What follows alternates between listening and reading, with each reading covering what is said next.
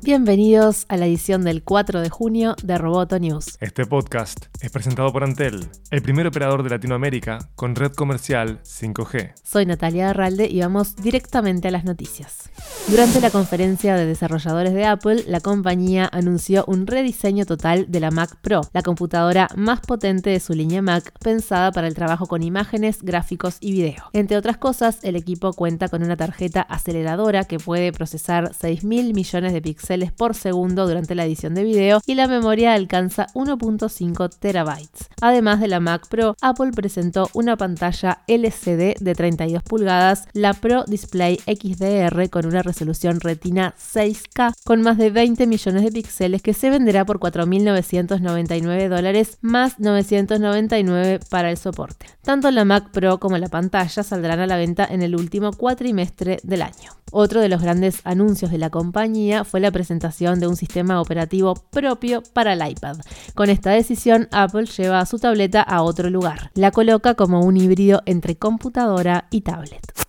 Tras 18 años de servicio, Apple anunció también el final de una de sus aplicaciones más icónicas, iTunes. El software de administración de contenidos será reemplazado por tres aplicaciones, Apple Music, Apple Podcast y Apple TV. Las compras y archivos almacenados a través de iTunes no se perderán, sino que serán administradas a través de estos tres servicios. La aplicación de iTunes para computadoras con Windows se mantendrá sin cambios.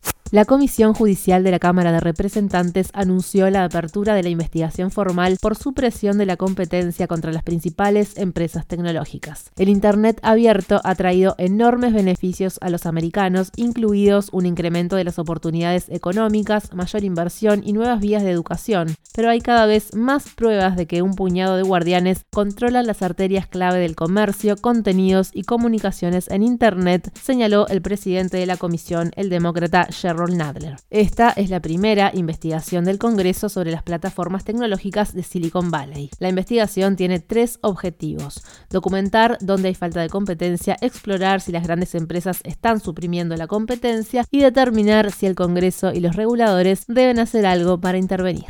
Facebook, Amazon, Apple y Alphabet, la matriz de Google, cayeron en la bolsa de Nueva York este lunes frente a las noticias sobre las investigaciones antimonopolio. En concreto, los títulos de Amazon descendieron un 3.28%, mientras que Alphabet bajó un 5.83% su cotización. En el caso de Facebook, sus acciones cayeron 4.49%. Roboto News es parte de Dopcast. Te invitamos a seguirnos en www.amenazaroboto.com, arroba amenazaroboto y facebook.com barra amenazaroboto. Roboto News fue presentado por Antel.